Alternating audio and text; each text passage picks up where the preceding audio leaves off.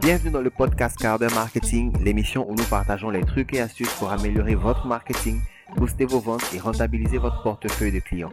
Je tiens déjà à remercier mes premiers abonnés à ce podcast, que ce soit sur ma chaîne YouTube ou sur la plateforme soundcloud.com ou bien directement sur mon site web.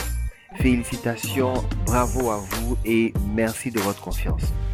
Et si vous écoutez ce podcast pour la première fois, donnez-moi vos impressions dans les commentaires et abonnez-vous. Tous les liens sont dans la description, mais je reviendrai un peu plus tard. Dans l'épisode d'aujourd'hui, nous allons répondre à une question qui revient souvent et qu'on me pose régulièrement.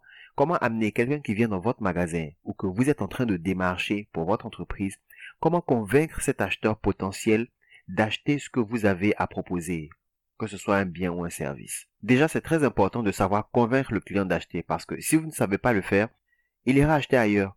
Et si toutes les personnes qui viennent chez vous, toutes les personnes que vous démarchez finalement achètent ailleurs, vous ne ferez pas assez de ventes, vous n'aurez pas assez de bénéfices et vous serez obligé d'emprunter de, l'argent, donc de vous endetter pour continuer à faire tourner votre business, que ce soit une grande entreprise ou une affaire personnelle. Par contre, si vous savez comment convaincre, vous allez vendre plus facilement, plus rapidement, vous aurez plus de clients, vous allez faire plus de profits et des profits qui seront croissants pour votre entreprise ou votre affaire. Et bien sûr, vous aurez plus d'argent pour vous. En tant qu'employé, vous aurez certainement des bonus ou des primes. Et en tant que propriétaire d'entreprise, en tant que dirigeant d'entreprise, vous aurez bien sûr les dividendes, la, la marge bénéficiaire que vous aurez générée avec votre activité. Et vous avez certainement beaucoup de choses à faire avec cet argent, n'est-ce pas? Mais pour y arriver, il faut que vous sachiez exactement comment vous y prendre.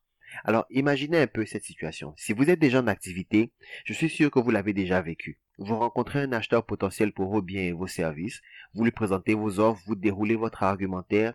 Cet acheteur est intéressé, il vous confirme que ce que vous proposez l'intéresse.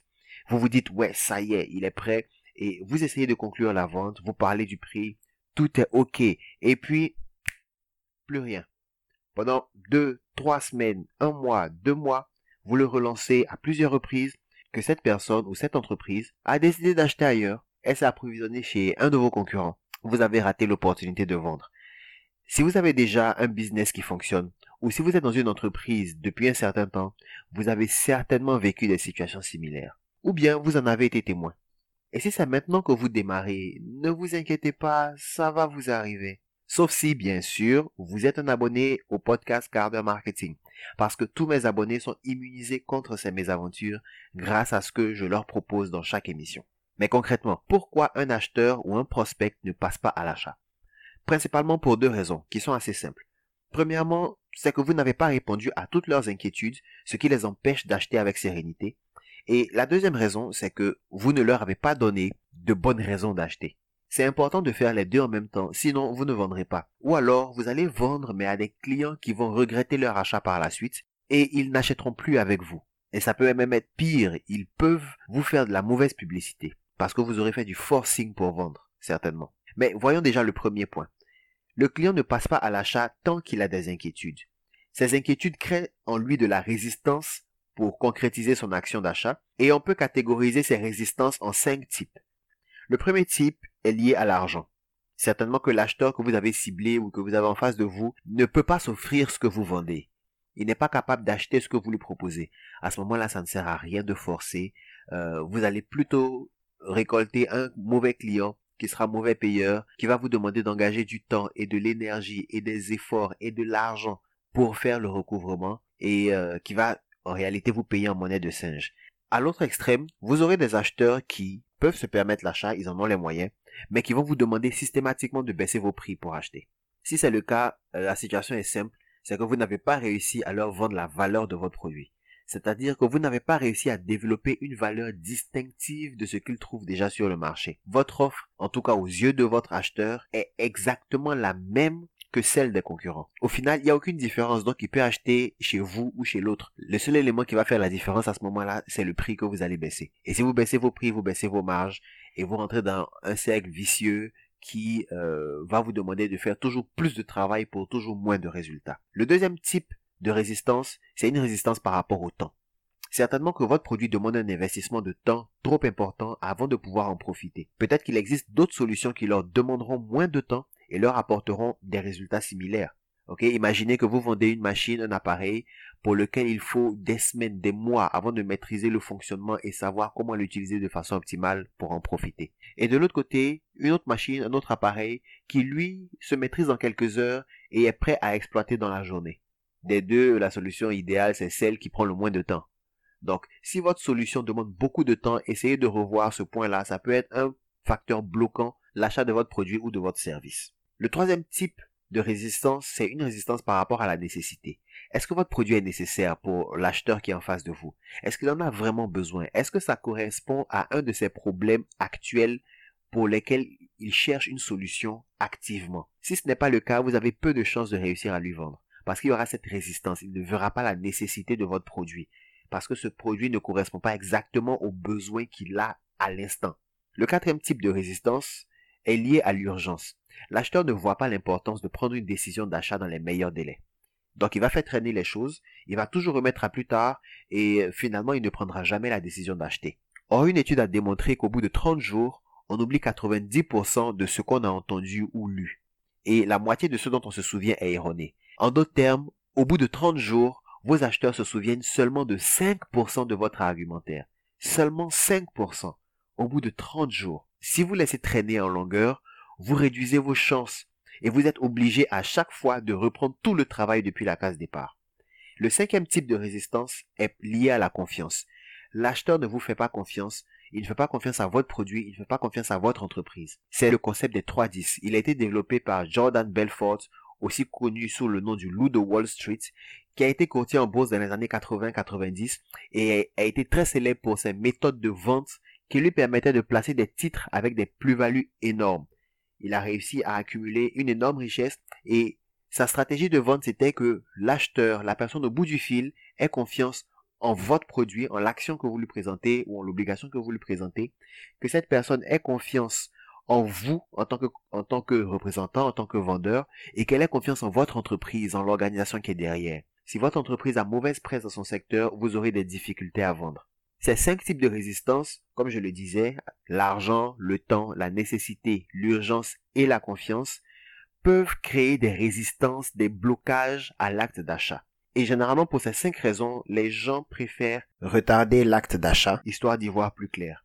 Mais c'est pas la seule raison. La deuxième raison, comme je vous le disais, c'est que le client n'achète pas parce que vous ne lui donnez aucune raison d'acheter, aucune bonne raison. Il faut des déclencheurs d'achat puissants et certains marchent mieux que d'autres. On se dit souvent que pour déclencher l'achat, il faut faire une réduction de prix. Et les commerciaux ont pris l'habitude, après avoir présenté leur argumentaire et avoir présenté les prix, d'annoncer aussitôt une réduction, une remise. Mauvaise approche parce que vous habituez vos acheteurs, vous habituez votre marché à la remise, à la réduction du prix. Résultat, ça devient le mode opératoire sur le marché et au final, vous ne pouvez pas vous en sortir. Et vous retombez dans euh, ce que j'ai décrit précédemment avec la résistance par rapport au prix, par rapport à l'argent. Une deuxième chose, c'est qu'on s'est dit souvent, si l'acheteur en face de moi a effectivement ce besoin, il va acheter. En réalité, non, le besoin n'est pas un déclencheur d'achat. On l'a vu avec les nécessités. Le besoin peut être une résistance à l'achat, mais il est difficilement un facteur déclencheur d'achat. On n'achète pas forcément parce qu'on en a besoin. En réalité, les gens achètent fondamentalement pour deux raisons. Soit pour satisfaire leur passion, soit pour surmonter leurs craintes ou vaincre leur peur. Quand il s'agit de passion, la façon la plus euh, simple d'illustrer le concept des passions, c'est d'utiliser les sept péchés capitaux comme une métaphore. Ok, les sept péchés capitaux, simplement, c'est premièrement l'orgueil, c'est-à-dire l'exaltation du moi, l'envie de pouvoir, le besoin de, le besoin d'autorité. Si vous arrivez à montrer que votre produit apporte autorité, puissance, gloire à la personne, qui est intéressé, qui est motivé par l'orgueil, qui est passionné par son orgueil, par son envie, son besoin d'autorité, vous avez des chances de réussir à vendre. Le deuxième péché capital, c'est la luxure, c'est-à-dire le sexe, la sexualité et l'attirance homme-femme. Aujourd'hui, vous remarquez que dans la plupart des communications publicitaires, on retrouve beaucoup de sexualité et en fait, c'est pas pour rien. Comme on dit généralement en marketing, le sexe est vendeur. Et j'imagine que vous vous rappelez de ces publicités de parfums où ce sont des femmes sensuelles qu'on retrouve qui vont attirer des hommes au corps musclé ou vice versa des hommes à l'apparence ordinaire qui une fois parfumés vont attirer des femmes avec euh, des apparences très sexy. Voilà, c'est exactement ça. Le troisième péché capital, c'est l'envie. la convoitise, l'envie de posséder ce que les autres ont. Si vous arrivez par exemple à positionner votre produit comme un objet recherché, un objet de valeur, un objet que tout le monde veut avoir envie, un objet dont tout le monde a envie, alors vous avez plus de chances d'attirer ces personnes-là qui seront appâtées par l'envie. Le quatrième péché capital, c'est la colère, donc un sentiment fort de révolte envers quelque chose ou quelqu'un. Si vous arrivez à animer ce sentiment-là et qu'il s'aligne, qui correspond à la philosophie de votre entreprise, si votre produit peut se baser sur la colère, par exemple, vous, vous avez un puissant déclencheur d'achat. Il y a aussi l'avarice. On pourrait retracer l'avarice à l'envie de faire des économies, de réduire les coûts, le refus de céder ce qu'on possède, le refus de se défaire, de se détacher de ce qu'on possède. Donc si vous pouvez montrer comment votre produit permet de faire des économies, permet de réduire des coûts ou permet de conserver les acquis, d'éviter de faire des pertes, alors vous avez une touche. Le sixième péché capital, c'est la gourmandise, la gloutonnerie. Ça, on le voit par exemple dans la communication publicitaire sur les aliments. On vous présente les aliments de sorte à vous donner envie de manger, de vous donner envie de consommer cet aliment ou cette boisson. Donc, c'est tout ce qui est lié au plaisir du manger et du boire. Et bien sûr, le tout dernier péché capital qui est la paresse. Montrez comment votre produit ou votre service permet d'éviter un dur labeur. Montrez comment votre produit ou votre service permet de fournir moins d'efforts lorsqu'on accomplit une tâche. Et montrez aussi à la limite comment est-ce que votre produit ou votre service, s'il est possible, permet à la personne, à l'acheteur, de ne pas faire l'action par elle-même ou par lui-même. L'acheteur qui sera motivé par la paresse ne veut pas forcément faire les choses par soi-même, ou alors s'il les fait, il faut que ça lui demande un effort minimal. Ça, c'est pour ce qui concerne les passions. En ce qui concerne les peurs, elles sont diverses, variées, et vous pourrez en trouver autant qu'il y a d'êtres humains. Mais généralement, il s'agit de la peur de perdre soit des personnes qui sont proches, qui sont chères, ou des possessions ou des acquis que l'on a. C'est euh, la peur d'échouer dans un projet ou dans une activité. Et il y a aussi la peur de réussir. En, fait, c'est plutôt la peur des conséquences de la réussite, à savoir les responsabilités qui viennent avec, les engagements sociaux et professionnels, le temps qu'il va falloir allouer, les temps libres qui ne seront plus disponibles, etc., etc. Ça peut être aussi une peur de changer. L'être humain est naturellement réfractaire au changement. Une fois qu'il s'est mis dans sa zone de confort, il aime y rester. Ça peut être la peur de manquer de quelque chose ou alors la peur de l'insécurité. Bref, comme je vous disais, la liste est longue comme le bras, vous pouvez en citer autant que vous voulez. Et mettez-moi dans les commentaires si vous s'il y a une peur que vous connaissez que je n'ai pas citée, mettez-la dans les commentaires s'il vous plaît. Donc voici ce qui pousse réellement les gens à acheter. Ce sont leurs passions ou leurs peurs. Et généralement, on peut retrouver un mélange de ces deux sur le marché. Vous pourrez trouver des personnes qui sont plus motivées par leur passion, d'autres qui sont plus motivées par leur peur, et certaines qui sont motivées par un peu des deux. Donc il faudra préparer un argumentaire, un message pour chacune de ces motivations, les peurs et les passions. Alors concrètement, qu'est-ce que ça implique pour vous et pour votre business?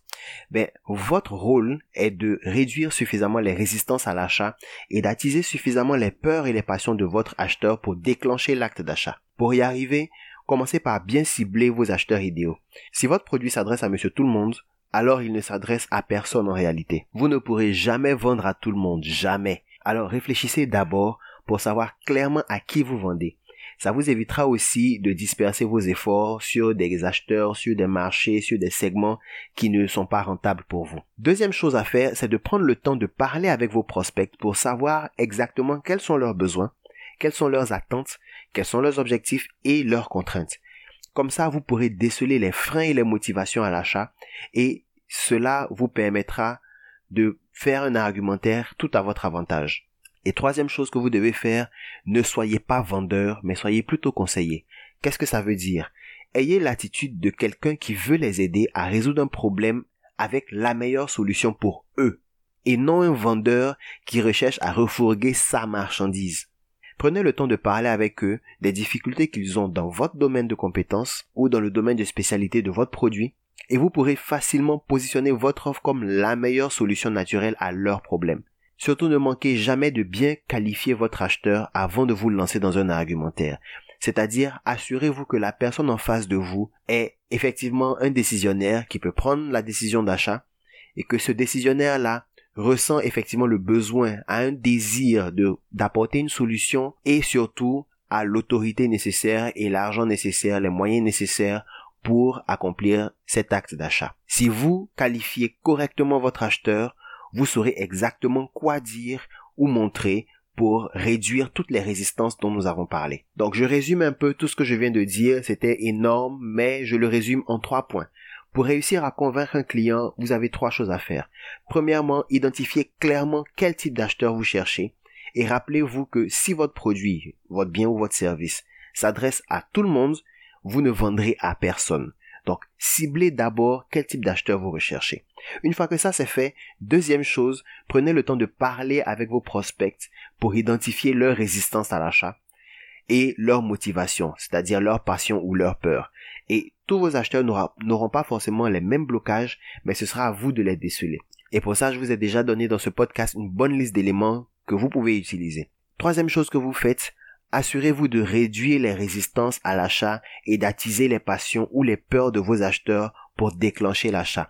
Assurez-vous de manœuvrer ces deux leviers en même temps. Si vous appliquez ces conseils, ce sont vos prospects qui vous demanderont de leur vendre avant même que vous ayez proposé de conclure la vente. Donc je répète mes trois conseils. Premièrement, identifiez clairement quel type d'acheteur vous recherchez. Quel est votre acheteur idéal? Répondez déjà à cette question dès le départ. Ensuite, Prenez le temps de parler avec eux lorsque vous êtes en face pour identifier leur résistance à l'achat. Et troisièmement, une fois que vous savez quelles sont leurs résistances et quelles sont leurs passions, utilisez-les à votre avantage pour réduire la résistance à l'achat et déclencher la commande. Voilà, ce sera tout pour aujourd'hui. Je vous dis merci de m'avoir écouté. Si cet épisode vous a plu, laissez-moi une évaluation. Si vous êtes sur YouTube, mettez un pouce bleu, un like, ce sera génial. Si vous êtes sur SoundCloud ou sur une autre plateforme, mettez-moi une évaluation à 5 étoiles, ce sera vraiment super. Et surtout, si vous avez trouvé que ce que j'ai partagé aujourd'hui est utile à quelqu'un que vous connaissez, n'hésitez surtout pas, cliquez sur les boutons et partagez ce podcast avec toutes les personnes à qui ça pourrait être utile. Et vous-même, n'oubliez pas de vous abonner, vous trouverez tous les liens en description. Dans le prochain épisode, nous allons parler des différents types de prospects que vous pouvez rencontrer et comment leur vendre. Et aussi, n'oubliez pas, j'ai un PDF gratuit que je vous propose, les 6 principes de la croissance en affaires. C'est un petit livret PDF où je décris 6 facteurs importants que j'ai remarqués et qui font de la réussite commerciale des plus grandes entreprises. Pour le télécharger, regardez dans la description, il y a un lien direct pour aller sur la page de téléchargement. Et aussi, si vous avez des questions, n'hésitez pas, posez-moi toutes vos questions dans les commentaires ou envoyez-moi un email à l'adresse question au singulier stratenteco.com. Je reprends question stratenteco.com. Quant à moi, je vous dis merci de m'avoir écouté. C'était Yann Patrick Conan pour le quart de marketing et surtout, rappelez-vous d'une chose, ça n'a pas besoin d'être compliqué et c'est sûrement contre-intuitif, mais ça marche. À la semaine prochaine.